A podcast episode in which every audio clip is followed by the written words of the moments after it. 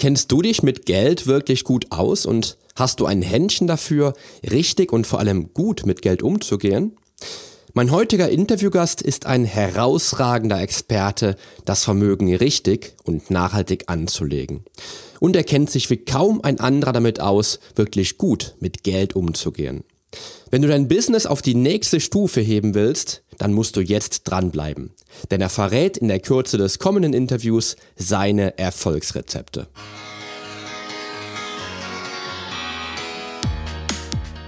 Poly on Air at sportaholics.club. Der Business Podcast für den Gesundheits- und Fitness Professional.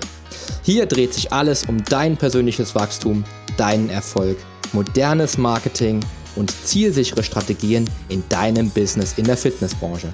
Egal, ob du Personal Trainer, Mentalcoach, Ernährungsberater oder Fitnessinstructor bist.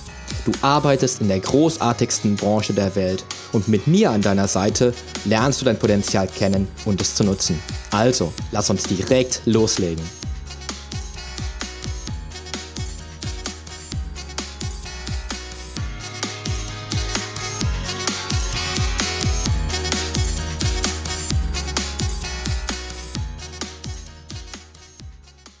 Hallo und herzlich willkommen zu einer neuen Episode von Poly on Air, deinem Business Podcast für die Fitnessbranche.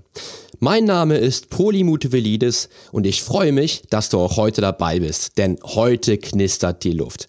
Denn ich habe einen Gast, der wirklich aus der Masse heraussticht und glänzt mit seiner Expertise und seinem Know-how und er polarisiert, das sage ich dir. Aber am besten stelle ich ihn dir kurz mit seinen eigenen Worten vor. Denn ihm war bereits mit 13 Jahren bewusst, dass das Durchschnittsleben der Mittelschicht, Arschkriechen, Sachbearbeiterjob, Eigenheim auf Pump, Konsumschulden, keine Kohle und keine Freiheit, nicht das ist, was er will. Und er erkannte rasch, dass nachhaltiger Erfolg harte Arbeit und Disziplin voraussetzt. Diese Eigenschaften waren auch der Grundstein für den Aufbau seiner Unternehmensgruppe im Bereich Investmentbanking und Immobilien. Neben seiner Tätigkeit als Unternehmer und Investmentbanker ist ihm die wirtschaftliche Bildung, insbesondere von jungen Menschen, ein großes Anliegen.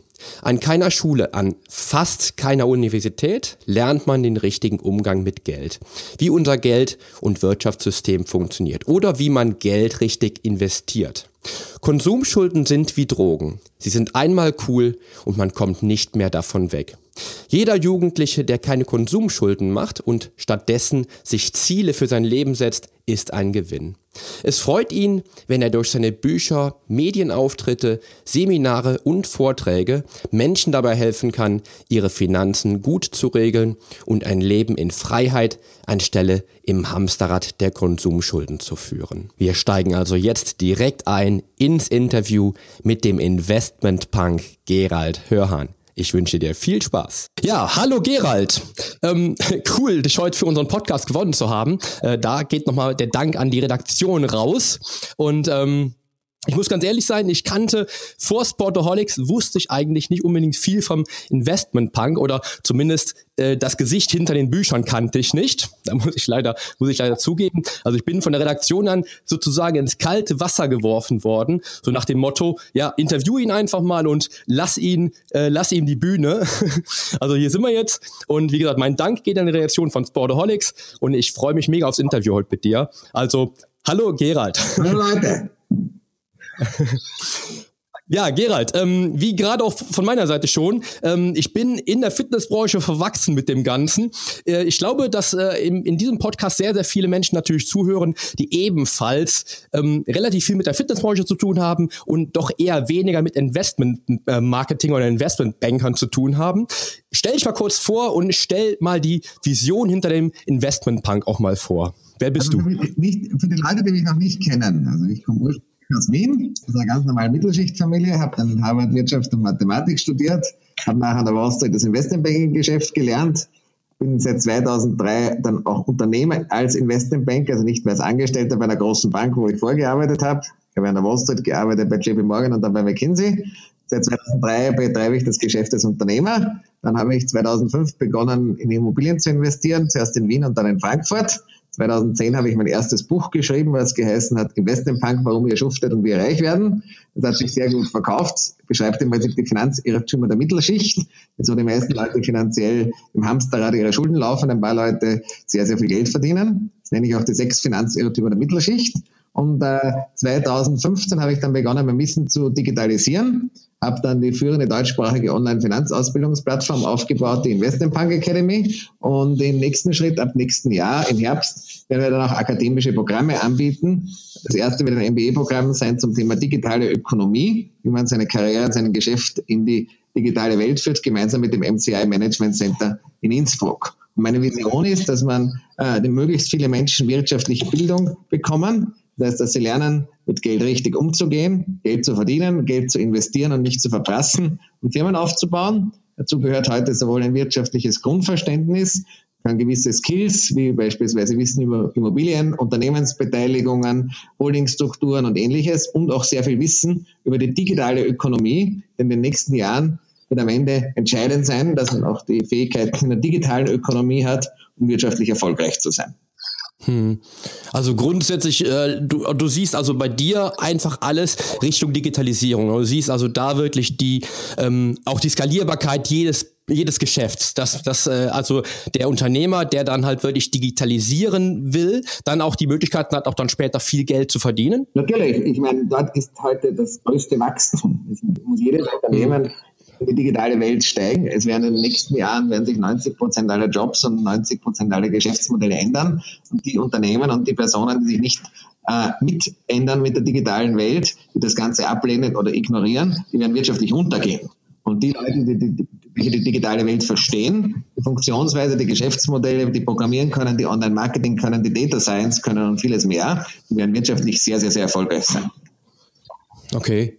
Ähm, siehst du denn da auch äh, im deutschen Markt das Wachstum oder glaubst du, dass der deutsche Markt da eher auch Schwachstellen aufweist? Also gerade was Digitalisierung betrifft. Der deutsche Markt weist viele Schwachstellen auf. Hier der, in Deutschland der bekannteste Internetunternehmen ist Rocket Internet.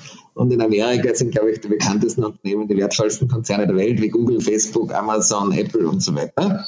Mhm. Sieht man auch heute, dass in der, die wertvollsten börsennotierten Firmen nicht mehr Banken sind und nicht mehr Ölkonzerne und nicht mehr Autokonzerne, sondern eben digitale Konzerne oder New Economy Firmen. Mhm.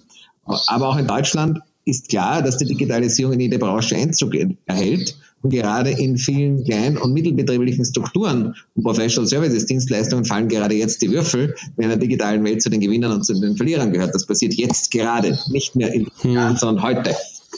Okay. Und ähm, bei mir ist es jetzt so, ich, ich komme jetzt, ich bin seit 1999 in der Fitnessbranche. Ich habe irgendwann, ähm, ich glaube, in den ersten zwei, drei Jahren halt eben festgestellt, äh, ich liebe meinen Job, ich liebe das, was ich tue, das ist, das ist meine Berufung. Aber ich habe festgestellt, dass das ein, ein Job ist, wenn ich wirklich im 1 zu 1 Training bin, im Coaching bin. Das ist ein Job, wo ich halt wirklich jetzt wahrscheinlich in den nächsten 20 Jahren so viel verdienen kann, wie du in einem Jahr verdienst. Ähm, und wenn ich jetzt mal meine, meine Vision sehe, auch mit Podcast und auch ähm, gerade das Digitale, habe ich mir auf die Fahne gestrichen, ich will über den Podcast und über das Digitale, was ich halt eben anbiete, einer der bekanntesten Personal Trainer Deutschlands werden. Welche Maßnahmen oder welche Skalierbarkeiten im Business hätte ich und welche Maßnahmen müsste ich ergreifen, um tatsächlich dann auch erfolgreich zu sein im Business als Personal Trainer? Also wenn du sagst, du willst am Ende der, einer der bekanntesten Personal Trainer Deutschlands sein, das ist nur eine Geschäftsmöglichkeit. Es gibt im Fitnessbereich auch viele Geschäftsmöglichkeiten, aber wenn du das machen willst, wie du es gesagt hast, brauchst du vor allem eine starke personenbezogene Marke. Du hast ja selbst gesagt, ich will der bekannteste Trainer werden oder einer der bekanntesten. Das hängt von dir als Person ab. Das hat gewisse genau. Nachteile, mhm. weil natürlich die Leute dich als Person sehen wollen. Aber auf der anderen Seite geht es noch leichter auf, das eine produktbezogene Marke aufzubauen. Der große, mhm. nehmen wir mal das, woran du jetzt arbeiten musst, ist die Schaffung einer starken Online-Marke. Weil gerade personenbezogene Marke funktionieren, Marken funktionieren sehr gut über Social Media, über YouTube, Instagram, Facebook. Und hier musst du die entsprechende mhm. Reichweite aufbauen. Das einzige Thema, was du schon hast, es gibt schon sehr viel Wettbewerb in diesem Bereich. Es gibt schon viele Marktteilnehmer. Das heißt, du auf jeden Fall. Du musst nicht etwas suchen, wo du dich differenzierst oder wo du dir deine Nische aufbaust, weil sonst wird es natürlich notorisch schwer, gegen die bereits bestehenden Platzhirschen eine, eine entsprechend erfolgreich zu sein. Das muss klar sein. Mhm.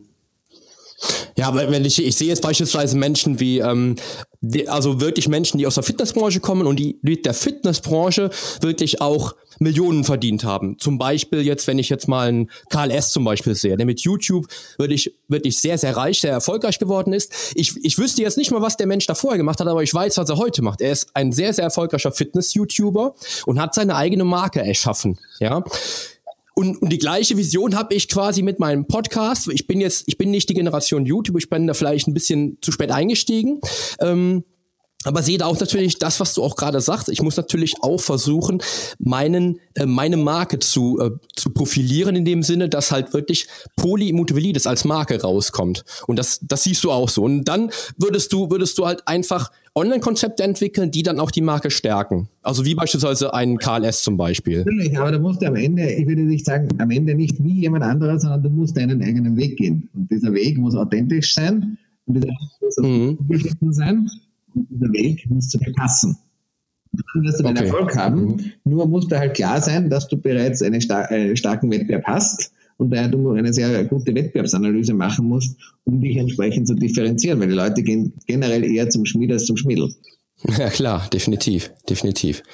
Ja, also ich sehe, ich sehe den, den, den ganzen, also wenn ich jetzt mal an die Digitalisierung denke jetzt, wie du auch sie angesprochen hast und äh, wo auch wo ich auch die Quintessenz sehe bei dir, ähm, ist natürlich klar. Also die Fitnessbranche ist mit YouTube groß geworden. Ich glaube, in den letzten zehn Jahren hat sich in der Fitnessbranche so viel getan wie die letzten 50 Jahre davor. Allein mit YouTube und den ganzen Leuten, die da wirklich zur Marke geworden sind. Ähm, und ich glaube, die Frage ist halt immer, wie man dann halt das, das schaffen kann, wie bei mir beispielsweise. Also meine, ich, ich merke halt immer, wo meine, wo meine Liebe hingeht. Also meine Liebe geht tatsächlich dahin, dass ich mit Menschen eins zu eins trainieren möchte, mich aufteilen müsste, ähm, weil ich letztendlich am Tag beispielsweise nur vier Personal Trainings geben kann.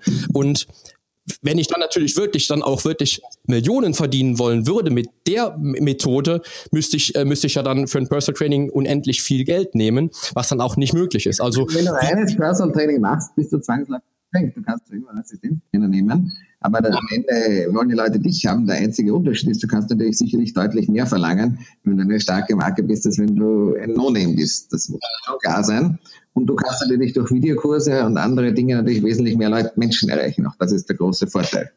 Genau. Und das, das merke ich natürlich auch mittlerweile durch den Podcast. Und ähm, ich sehe es jetzt auch bei Sportaholics, weil Sportaholics beispielsweise hat sich auf die, auf die, auf die Fahne geschrieben, sage ich mal, die Fitnessbranche zu digitalisieren. Wo ich natürlich auch hin will, weil ich auch natürlich ähm, der Digitalisierung natürlich offen entgegenblicke. Ja, also Freelancern die Möglichkeit bieten, halt zu digitalisieren, Fitness-Startups eben innovativer zu gestalten. Und ähm, Sportaholics beispielsweise bietet halt eben dann Unternehmen auch Tools, die dann halt eben dazu führen, dass sie ihr eigenes Business entsprechend skalieren können.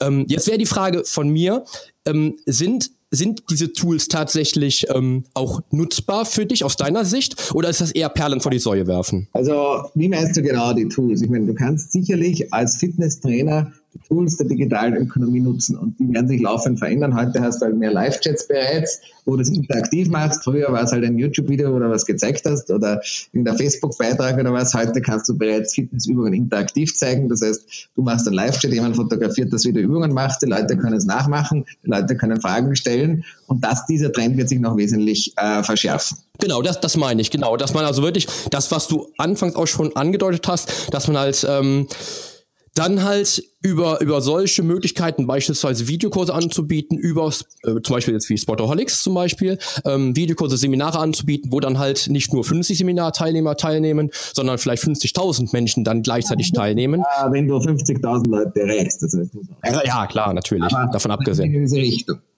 Mhm, okay. Du, du kämpfst natürlich im Wettbewerb gegen viele, viele andere. Mhm. Okay. Bist du, ähm, das wäre ja interessant mal, mal rauszuhören, bist du selbst irgendwie auch mit der Fitnessbranche ähm, ja, verwachsen, sag ich mal, oder, oder gehört Fitness für dich auch beispielsweise zum Lifestyle? Ich bin ein persönlicher Fitnesstrainer, ich sollte aber etwas mehr trainieren, das werde ich mir für nächstes Jahr auch vornehmen. aber ansonsten äh, bin ich mit der Fitnessbranche, habe ich nicht viel zu tun. Okay. Ähm, das ist jetzt immer die Sache. Ich habe halt auch sehr, sehr viele Unternehmer, die ich, die ich halt trainiere im Personal Training und ähm, da höre ich oft, Der limitierende Faktor ist bei, bei jemandem wahrscheinlich wie dir genauso die Zeit. Ähm, jetzt wäre interessant, wie, wie sieht so ein Tag dann aus bei dir, wenn du, wenn du schon sagst, du willst dir dann noch tatsächlich nächstes Jahr mehr Zeit nehmen für die Fitness? Ich muss halt also einplanen, dass halt der Fitnesstrainer zu mir ins Büro kommt und ich dann mit ihm eine Stunde laufen gehe oder Fitnessübungen mache dann gleich wieder weiter arbeite. Anders mhm. sich das nicht hm. Morgen, also geht es nur am Abend. Okay. Und, und so, eine, so eine klassische Arbeitswoche ist wahrscheinlich bei dir auch mindestens 80 Stunden. Ja, das kann man schon so sagen. Okay. Ja. Weil, weil, weil das ist ja auch immer das, ähm, wenn man sich, ich merke das halt im, im, auch im, im Gespräch mit Kollegen, ähm, der eine Kollege, der will halt einfach, der will halt wie ein Manager verdienen, ist aber nicht bereit, natürlich wie ein Manager zu arbeiten. Und darum sage ich auch immer, wenn du wie ein Manager. Wenn du nicht arbeiten musst, ist das Armutsvernünftig. Es gibt Leute, ein paar Leute, die haben sehr viel Glück und ein paar Leute, das sind große Genies und erfinden irgendwas, dann geht es vielleicht ohne oder mit wenig Arbeit, aber die, fast alle Leute, die großen Erfolg haben, hakeln wie ein Berserker. Und selbst wenn die Lebensläufe von, oder die Bücher von Elon Musk oder Steve Jobs oder anderen Leuten anders, die haben alle sehr hart gearbeitet. Genau, und das ist auch das, was ich immer denke. Und dann, ähm, dann habe ich jetzt wenn, wenn ich jetzt, wenn ich das jetzt auch auf mich wieder reflektiere, ich bin halt auch so ein Arbeitstier. Ich weiß, was halt wichtig ist. Ich bin ähm, über meinen Sport über zehn Jahre lang sehr, sehr erfolgreich geworden, konnte dreimal die WM äh, im Figurbodybuilding gewinnen und weiß einfach natürlich, was dahinter steckt. Ähm, von nichts kommt halt nichts. Und das ist halt auch das, was ich, was man jetzt so ein bisschen bei dir halt raushört. Ähm, du bist wahrscheinlich ein Workaholic, du hast das, was du, was du liebst, das machst du Tag für Tag und auch wirklich viele, viele Stunden am Tag. Ähm, und hast also quasi die gleichen, die gleichen ähm, Limitierungen wie, sag ich mal, jeder andere Unternehmer, der dann auch ein bisschen was für seine Fitness beispielsweise machen will, ähm, weil du einfach natürlich am Business auch natürlich viel, viel halt arbeitest. Klar. Nein, ohne, ohne Arbeit geht es nicht. Und du mhm. brauchst deine Freude daran, weil sonst schaffst du es auf Dauer. Mhm. Aber, aber, aber siehst du denn auch für dich, also du hast, du hast einen Personal Trainer, das heißt schon mal, du, du weißt schon oder dir ist bewusst, wie wichtig die Gesundheit ist. Siehst du da auch den Effekt für dich, wenn du, wenn du einfach mehr trainierst und wenn du, wenn du fitter bist? Natürlich, aber bei mir geht es voll um Bewegung. Also generell an Sport war nie etwas, ich war nicht einmal in der Schule gut im Sport, sondern ich habe meine Leibesübungsnote immer am Verhandlungstisch gefunden. und äh, am Ende, ich bewege mich gern, aber ich bin nicht jemand, der, also Sport und Gerald war immer ein, eine seltsame Mixtur. Die hat nie ganz zusammengepasst. Ich habe das nie mit Freude gemacht, ja. ich ich habe mal irgendwann mal eine Geschichte gelesen vom, äh, von Branson, dem äh, Virgin Boss. Und äh, der hat mal gesagt, dass, dass er jeden Tag Sport macht, jeden Tag äh, für seine Gesundheit was tut, weil er weiß, wie wichtig er fürs Unternehmen ist. Und das ist immer so ein bisschen das, was ich versuche, auch meinen, meinen Klienten ähm, halt eben so ein bisschen nahe zu bringen. Wenn du nicht fit bist, da geht sich das. Aber ich denke auch kaum Alkohol. Ich schaue, dass ich nicht viel bewege, hm. zumindest spazieren gehen und so weiter. Okay. ja, aber du, aber du hast zumindest schon mal äh, definitiv den, deinen Weg gefunden, dass du weißt, okay, die Gesundheit ist mir sehr, sehr wichtig. Ich tue was dafür, klar.